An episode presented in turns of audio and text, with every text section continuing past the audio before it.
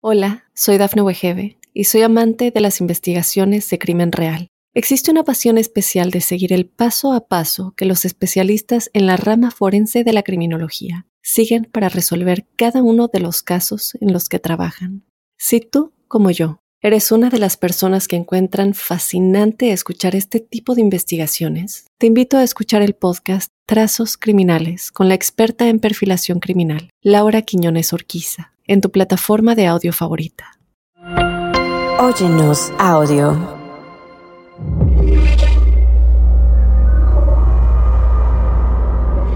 Observador Paranormal. Bienvenidos a un programa más de Observador Paranormal. Este programa es muy especial porque justo vamos a hablar de las entidades misteriosas de la noche y lo estamos grabando de noche. Mi querido Robin, ¿cómo estás? Yo sé que estás un poco nervioso de hacer este programa a esta hora y que vamos a acabar, pues no creo que acabemos a las en punto 3 de la mañana. Tendría que de plano extenderse esto como programa de Nino Canón y usted qué opina. Pero yo creo que sí sobrepasamos la medianoche, ¿no? Entonces, ¿cómo estás, mi querido Robin? Un poco nervioso. Pues eh, mira, primero que nada estoy muy contento de estar aquí grabando contigo como siempre. Eso nunca se me va a quitar. Ese gusto de poder venir a charlar contigo siempre es bonito. Pero la pregunta es, ¿cómo por qué este tema se tenía que grabar en la noche y no en el día? Como siempre lo hacíamos, como era nuestra costumbre, ¿no? Esta vez decidiste, nah, este, ¿por qué no poner el tema de las entidades misteriosas de la noche y grabar en la noche? Pues. Yo después terminamos y me tengo que regresar a mi casa todo solito. y tú, mira, ya, así, directo. Digo, no sé si vas a dormir o no, pero te puedes ir a tu camita directo, no sé.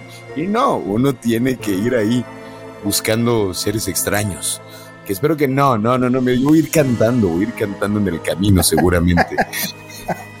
y bueno, vamos directamente a hablarles un poquito de, de estas criaturas de la noche porque se diferencian de otras que hemos mencionado como la gente sombra o de propiamente estas figuras de espíritus o fantasmas.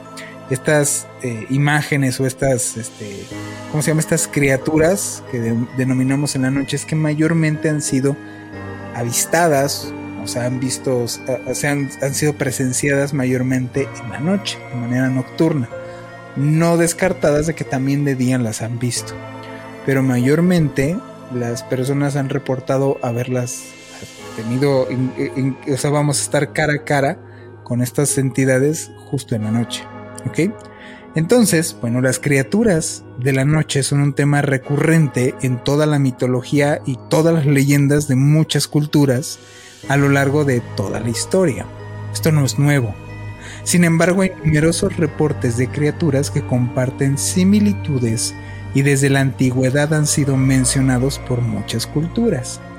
Conforme ha pasado el tiempo les hemos puesto distintos nombres y actualmente, gracias al acceso de la tecnología, muchos han sido captados más allá de las historias que los hicieron populares, dejando testimonio en grabaciones de su existencia, como es el caso que lo vamos a ver de los Nightcrawlers, en donde se hizo esta leyenda a partir de un video que empezó a hacerse viral en una época en la cual no se hacían tan fácilmente virales los videos, ¿no? Y pues estaremos hablando de las criaturas de la noche, como ya dijimos, que al día de hoy siguen siendo un misterio. hemos preparado para ustedes una lista de las criaturas más aterradoras y controversiales, superando muchas veces a la imaginación de las personas. Pues bueno, queridas observadoras y observadores, vamos al, al primero de nuestros cortes y ya vamos directamente todas estas criaturas de la noche. Volvemos. Hola, soy Dafne Wegebe y soy amante de las investigaciones de crimen real. Existe una pasión especial de seguir el paso a paso que los especialistas en la rama forense de la criminología siguen para resolver cada uno de los casos en los que trabajan. Si tú, como yo, ¿Eres una de las personas que encuentran fascinante escuchar este tipo de investigaciones? Te invito a escuchar el podcast Trazos Criminales con la experta en perfilación criminal, Laura Quiñones Orquiza, en tu plataforma de audio favorita. El emisario, según Castaneda, es un ser inorgánico inteligente que existe en un plano de realidad diferente al nuestro. Se describe como una fuerza o entidad que tiene la capacidad de conectarnos con la totalidad del universo y la existencia, y que puede ayudarnos a comprender mejor nuestra realidad. Él creía que el emisario es una fuerza que puede ayudarnos a liberarnos de nuestras limitaciones y a descubrir verdades profundas y esenciales que de otra manera serían inaccesibles para nosotros. Estamos de regreso en Observador Paranormal con los seres inorgánicos y entrando un poco de fondo a lo que nos compartió el buen Castaneda, a partir como de sus palabras y sus experiencias, pues de todo lo que él aprendió con Don Juan y que decidió pasarlo a estos libros. Exacto, o sea, que nos quede claro antes de que nos compartas qué decía él, es esto es para que la gente no lo crea, simplemente para que lo analice, lo piense, lo, lo mastique un poquito, le dé el beneficio de la duda. De todo lo que pongamos acá, pues haga o, o emita un juicio dependiendo a qué punto investigue, podrá hacer un juicio mejor siempre, ¿no? Perfecto, pues dice así, el hombre, dijo, es un ser mágico. Tiene la capacidad de volar por el universo, al igual que cualquiera de los millones de conciencias que existen. Pero en algún momento de su historia, perdió su libertad.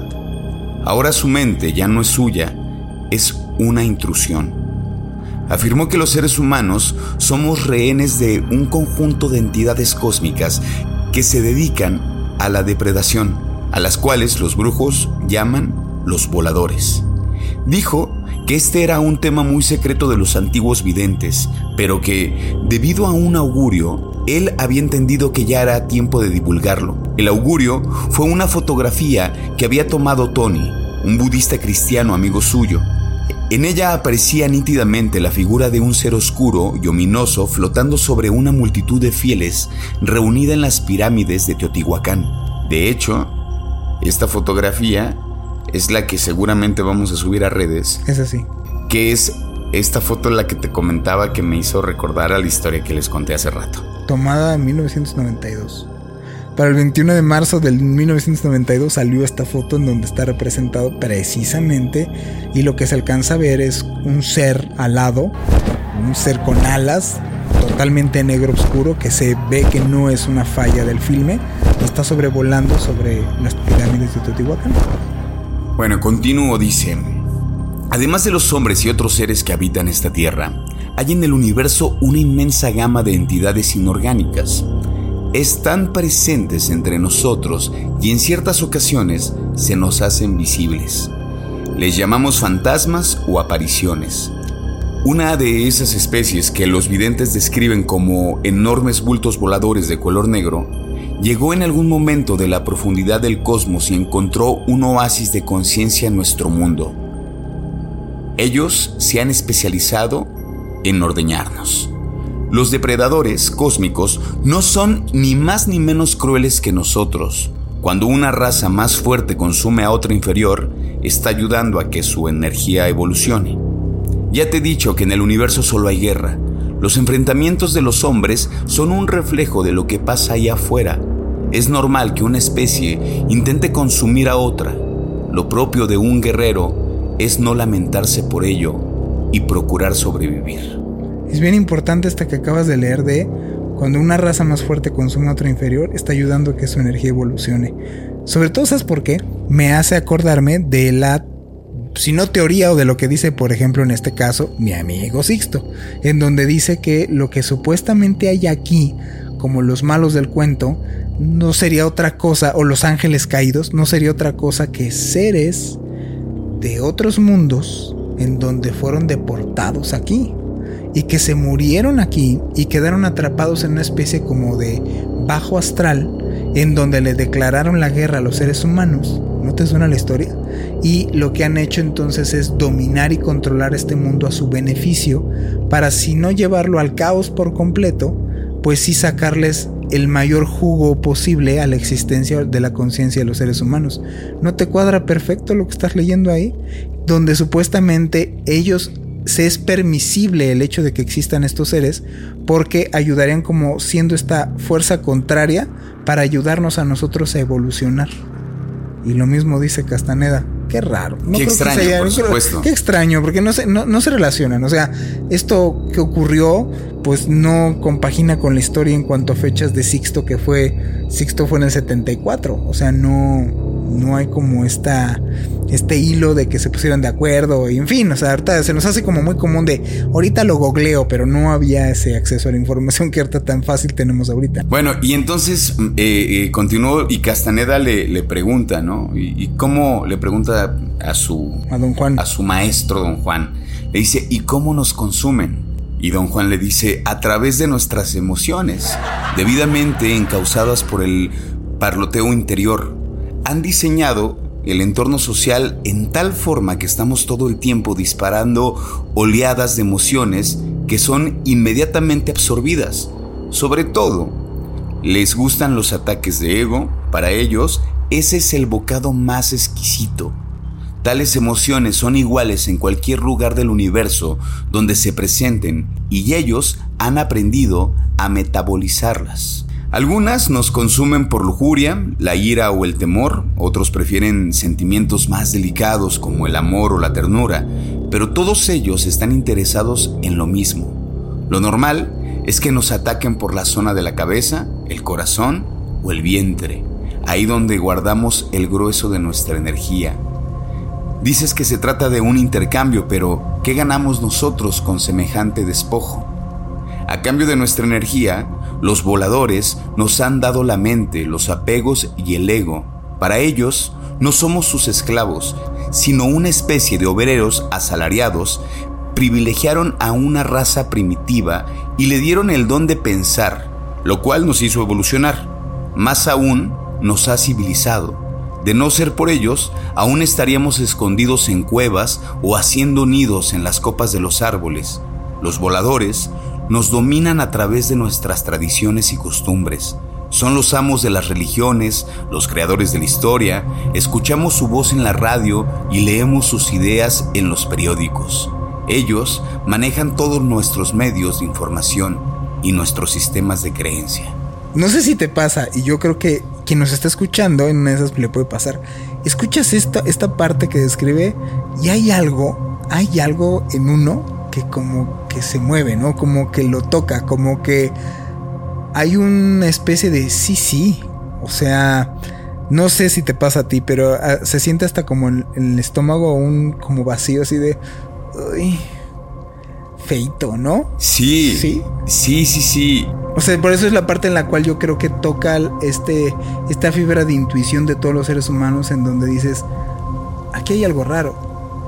O sea, aquí aquí hay, aquí hay una simulación.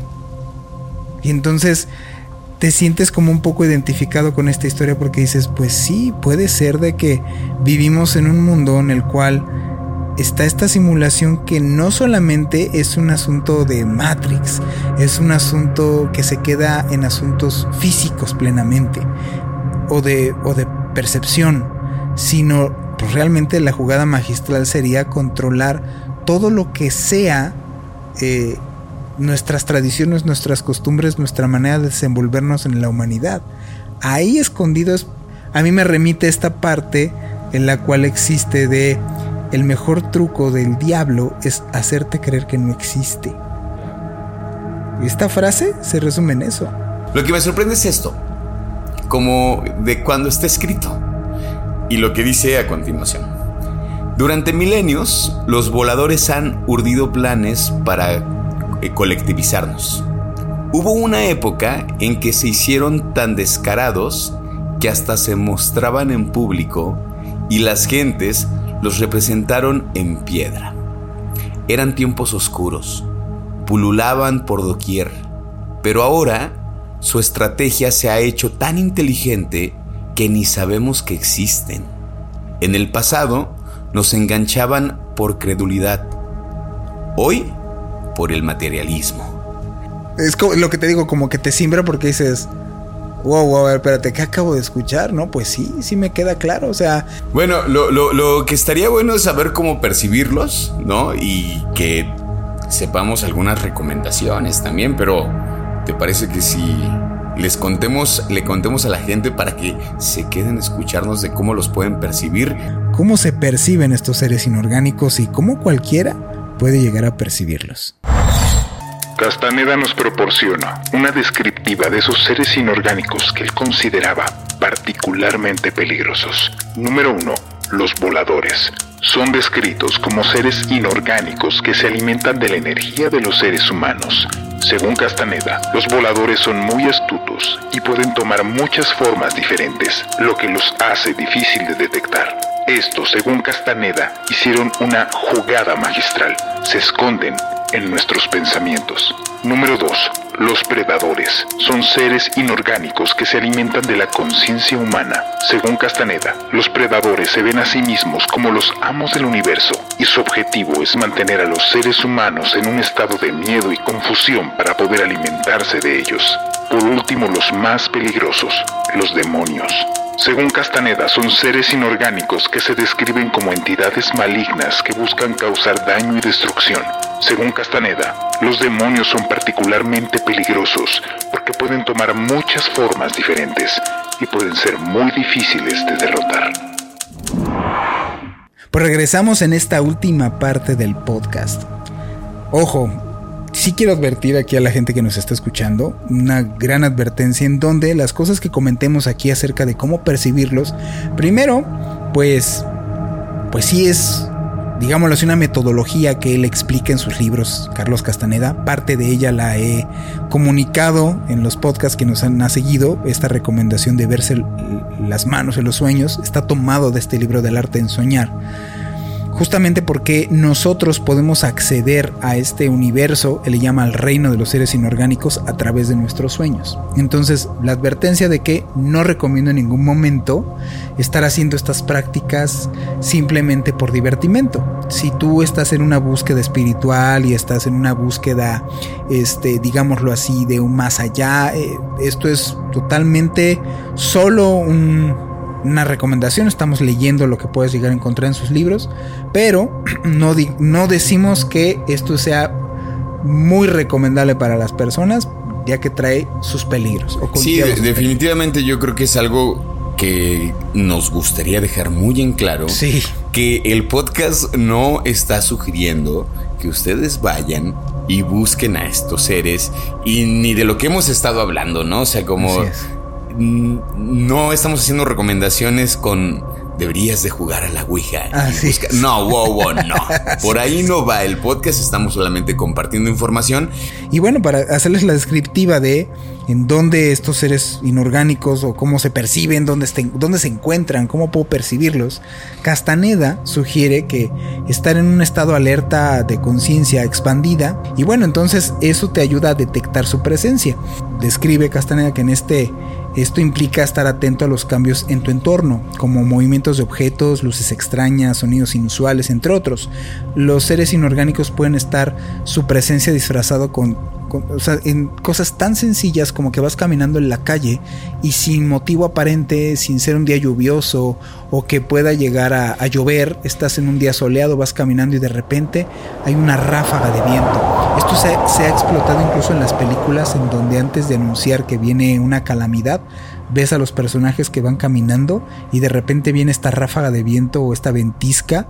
Este tipo de entidades puedes identificarlo con ese tipo de, de manifestaciones como fuera de serie, ¿no?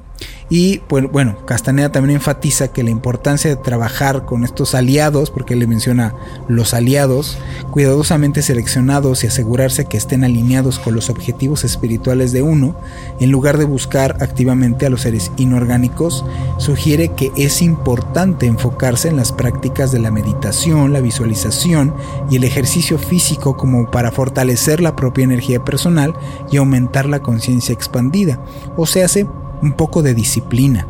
Eh, él decía, comentaba que los antiguos chamanes hallaron que los sueños daban acceso a este reino de los seres inorgánicos y otros reinos. Llamaron a los seres que allí habitan los aliados. Este término no es adecuado, ya que desde luego ya que esos seres no son capaces de actuar como aliados realmente. Son seres eh, realmente espeluznantes y pueden ser contactados a través del ensueño, que es una técnica de exploración y expansión de la conciencia mientras se está dormido. A través del ensueño es posible comunicarse con estos seres inorgánicos, aprender de ellos, interactuar, trabajar con ellos y bueno, para los chamanes era lograr objetivos en común. Cuando se habla de estos brujos que dominan a seres, que controlan, que hacen como esta especie de invocaciones y que manipulan a seres para hacer ciertas tareas, estamos hablando de esto mismo.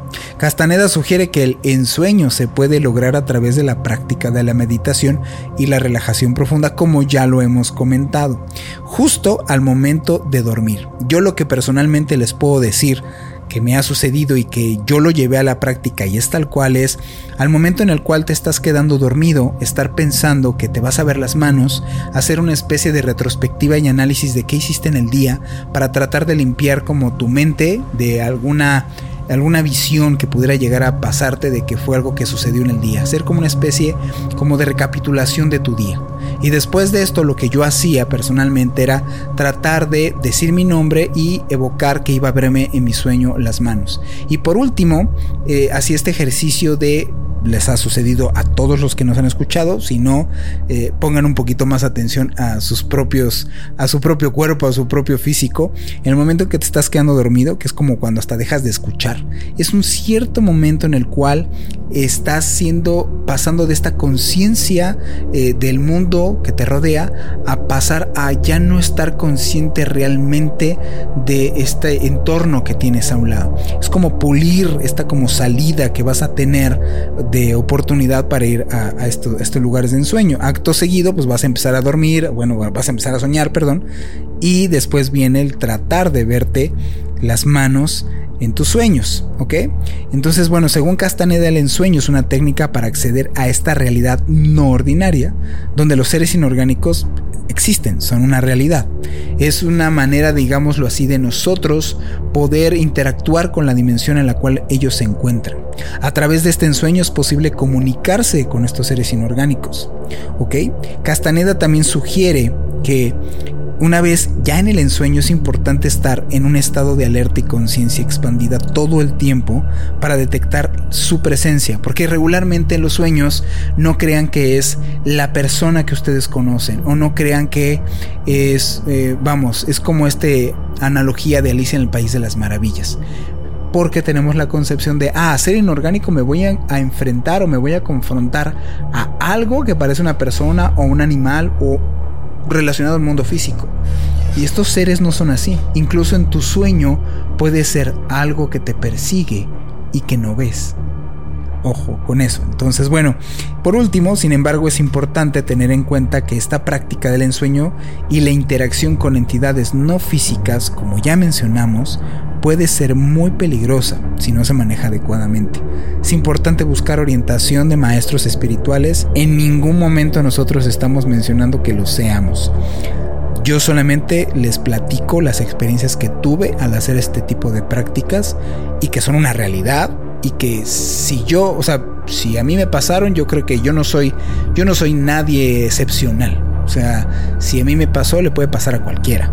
Y entonces, pues siempre abordar estas prácticas es con precaución, recomendada y con una responsabilidad de, pues minuciosa, ¿no?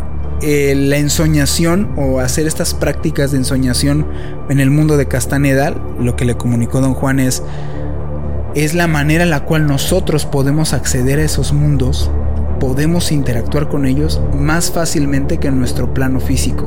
Digámoslo así, homologando un poco tu, tu teoría que comunicas, es si entonces estos seres se encuentran en un plano astral, lo único que estás haciendo al dormirte es irte a un plano astral. O sea, te sales.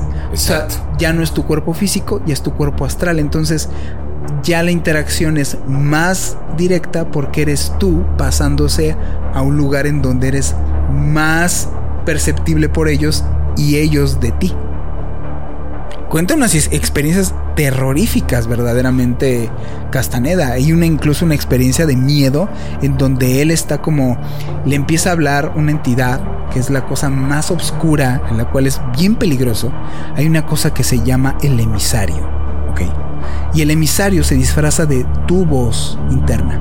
Y él lo describe como un maestro que todo lo sabe.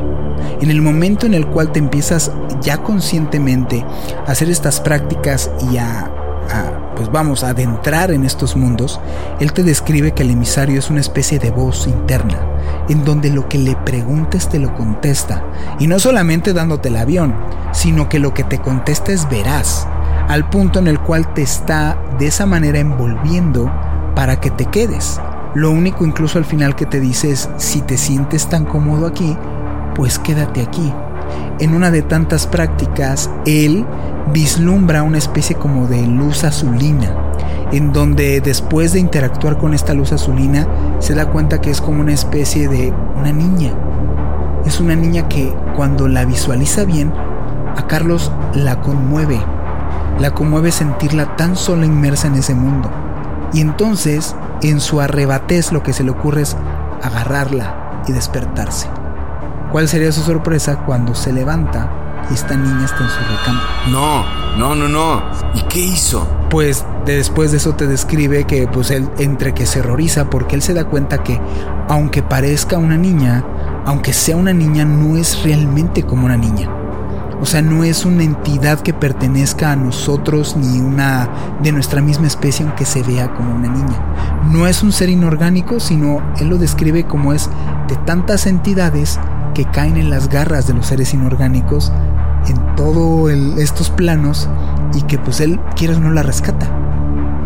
Y después te describe como esta niña pues la deja de ver, desaparece de su vida, pero la saca de ahí. O sea, sí, por eso te digo, si es altamente recomendable. Digo, lea, todo el mundo recomienda las enseñanzas de Don Juan.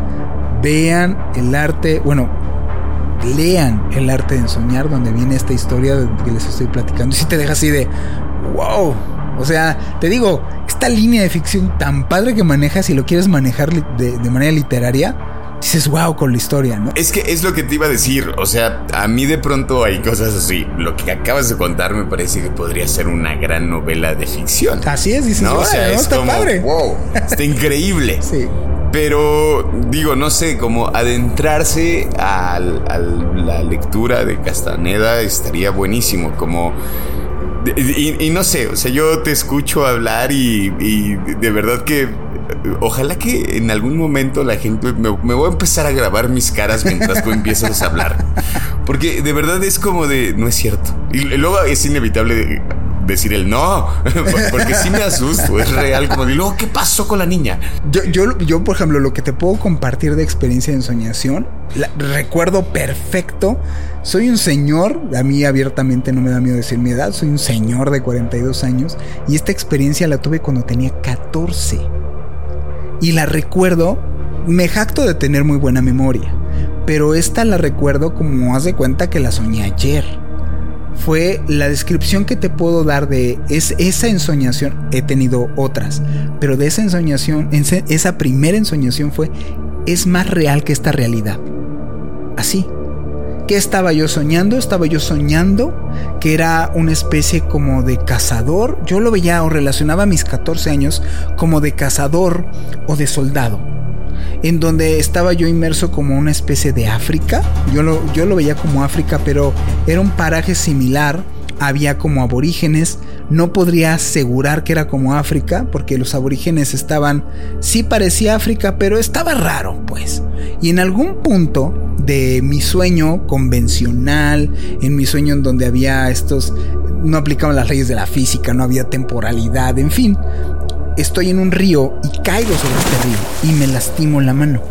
Y entonces lo que hago es, me incorporo de este río, me veo mi mano y recuerdo, hay que verse la mano, hay que verse tus manos tengo una sensación medio extraña y a partir de ese momento el sueño empieza como a tornarse raro en cuanto a las sensaciones. Como que le subieron tantito al, al, mood realidad y ya no había tanta convencionalidad. Ya no, ya estaba más asombrado de que ya no había como especie de guion. La temporalidad empezó a como a, hacerse como ahorita. Imagínate que fuera un sueño. te da un terror horrible porque es es la clara sensación de que en una de esas, esta realidad en la cual estamos podría ser eso, ¿eh? así. Y entonces mm, la gente, los lugareños me dicen que me vaya, hay un baño que me vaya yo a limpiar la mano. Y entonces voy a limpiarme, estoy lavándome las manos y en ese momento hago acto consciente, vete tus manos. Me veo mis manos, la sensación que puedo escribir, que se queda yo creo bastante corta, es a partir del punto que yo focalicé con mis ojos mi mano, o sea, la sección de mi mano, a partir de ahí todo tiene esto como, pum, como, como que se, se hace real.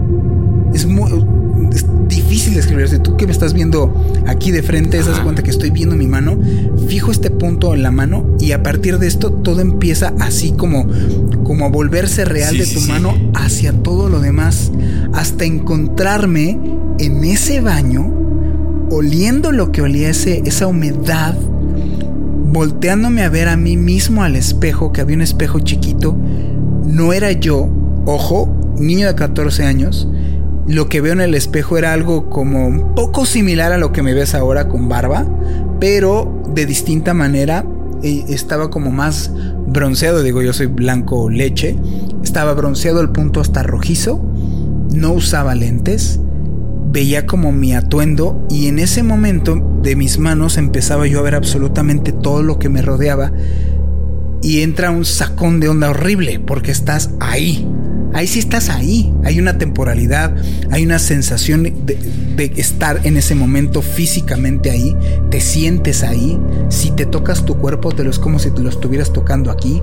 Hueles, hay tiempo, oyes.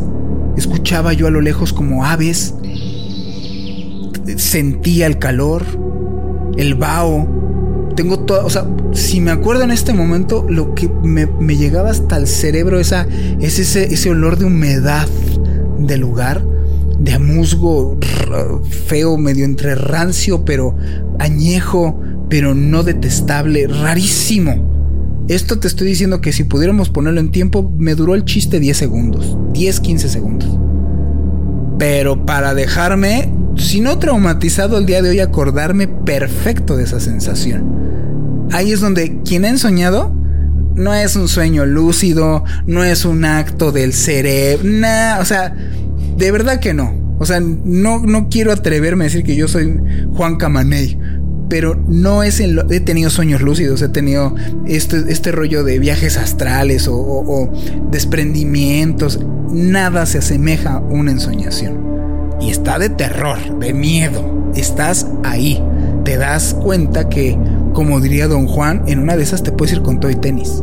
Hola, soy Dafne Wegebe y soy amante de las investigaciones de crimen real. Existe una pasión especial de seguir el paso a paso que los especialistas en la rama forense de la criminología siguen para resolver cada uno de los casos en los que trabajan.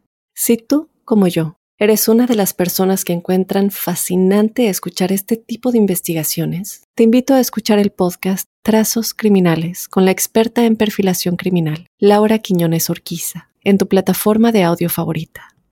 Pues observadoras y observadores, estamos de regreso y les, les tenemos preparados a ustedes una lista en donde, ojo, no esto no es para considerarse una lista ni oficial ni mucho menos, sino simplemente es unas humildes recomendaciones, digámoslo así, de, de nuestra parte para que ustedes puedan eh, considerar, en dado caso, si alguna entidad eh, de un origen pues no muy grato los está acechando en sus vidas, ¿no? Y bueno, la, justo en la cultura popular se ha descrito una serie de síntomas que podrían ser atribuidos a un supuesto ataque de una entidad paranormal. Esto varía en las culturas y en los tiempos, en fin, hasta en los países.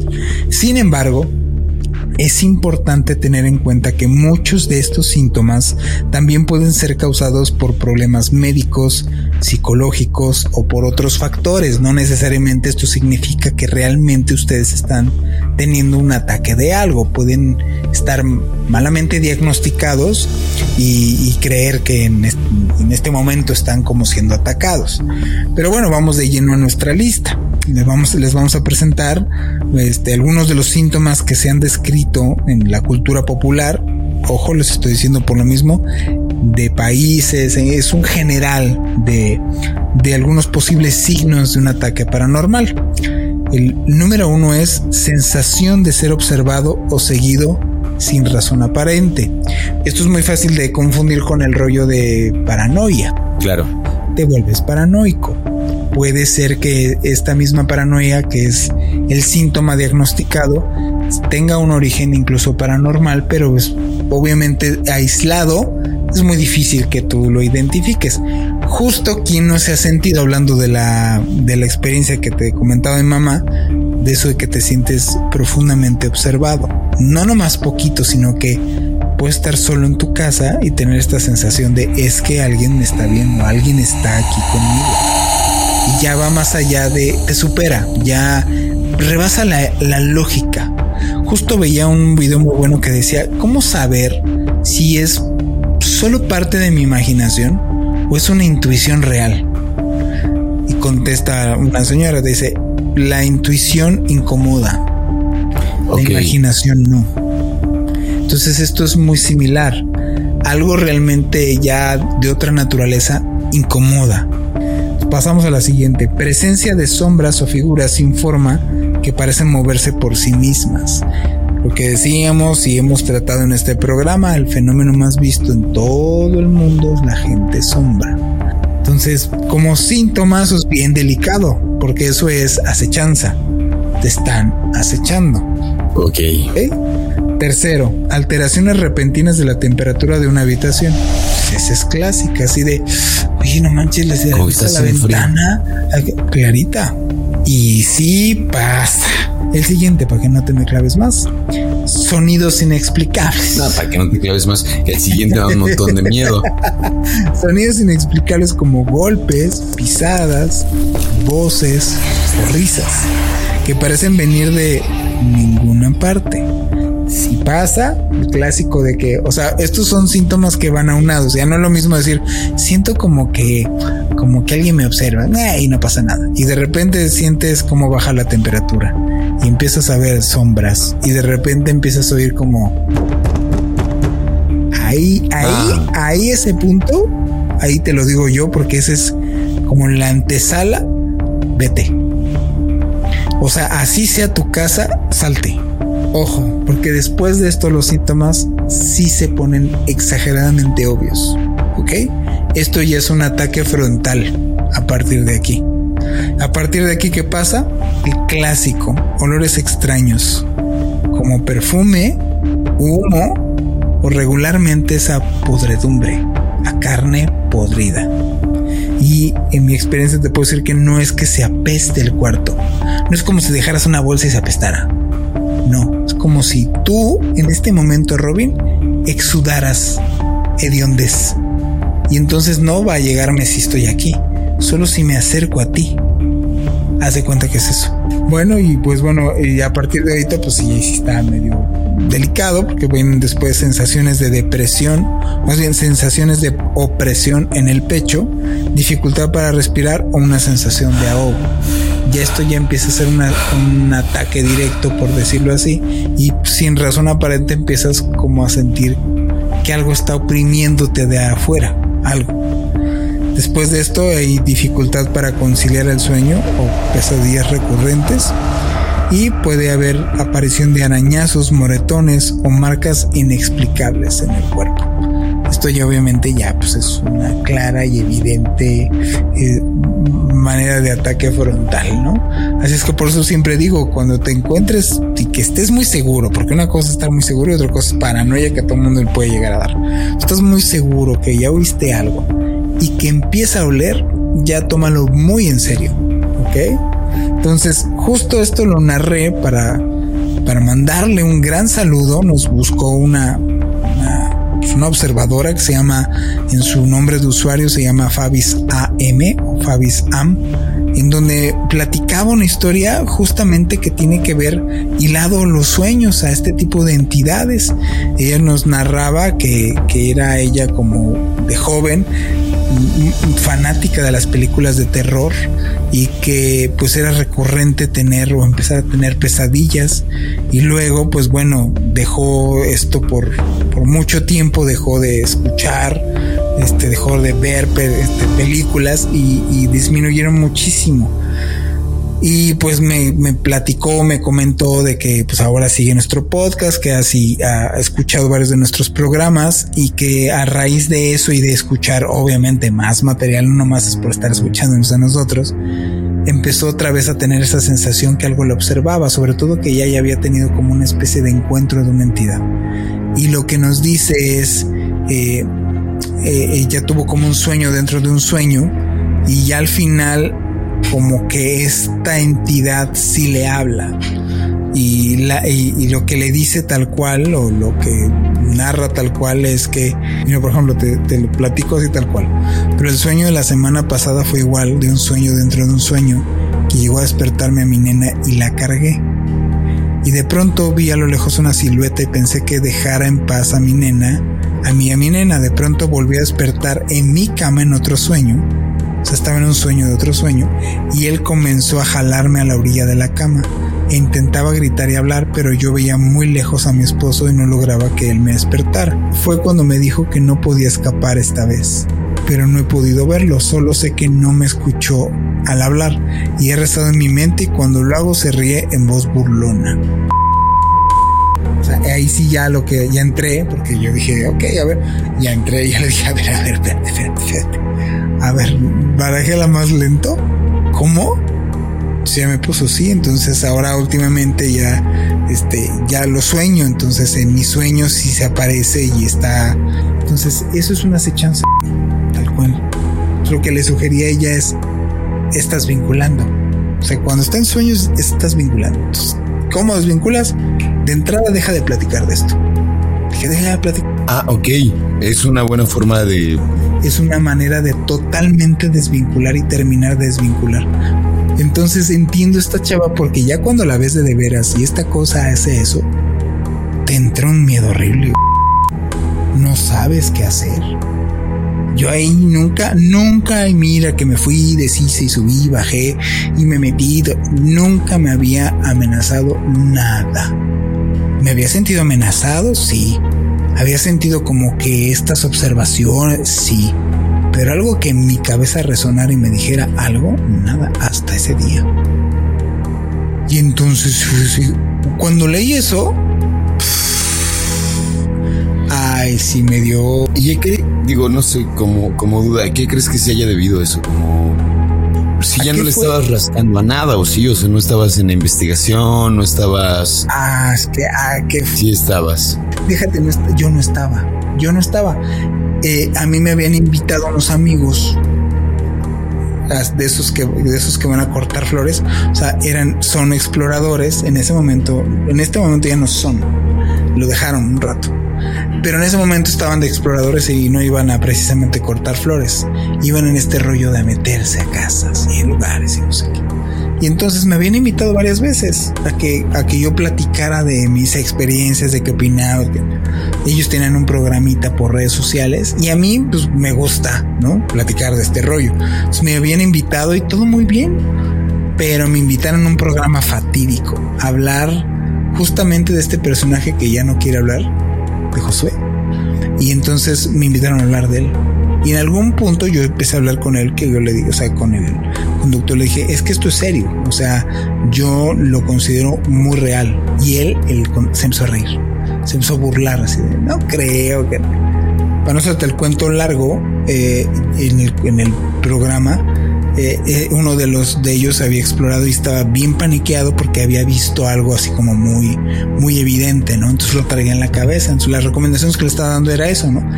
Deja de pensar en eso, trata porque es difícil, no sé qué.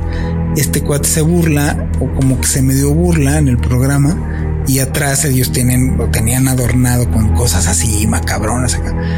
En fin, con cosas de miedo y nos tiran atrás una ouija que tienen ellos ahí se cae tras nosotros. Automáticamente este cuate así como que ya le cayó el 20, ya cambió la actitud, seguimos hablando. En ese momento me sentí como rarito, ¿ok? Y ya me fui a mi casa y a partir de ahí es donde se empezó a poner el feo.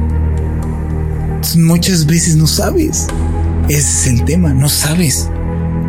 es que Sí, yo lo sé, ya de día mencionaremos o ya te platicaré más a fondo toda esta anécdota que tú yo sé que desconocías por completo. que poco la he platicado de hecho. Pues bueno, queridos observadores y observadoras, les mando un saludo, un gran saludo en especial en este episodio a Fabis AM y también les mandamos muchos saludos a los nuevos suscriptores, claro que sí, a, Isra, bueno, dice así, ¿eh? Isra On Asis, a este, Ana Paola, a Sara Kikar, ya la habíamos mencionado también, y viene una entrevista muy buena que vamos a hacer con Dafne Wegebe de este Códice Críptico y vamos a estar platicando de una experiencia muy en particular que es muy chistosa porque es una experiencia con la cual Robin y yo acabamos siendo todavía mejores amigos y vamos a estar platicando justamente con Dafne de esta experiencia para que no se la pierdan, estén atentos a su podcast. Nos dejamos aquí para que lo escuchen en la noche, igual que mi querido Robin. Exactamente. Hasta pronto, queridos observadores. Nos vemos en el siguiente programa.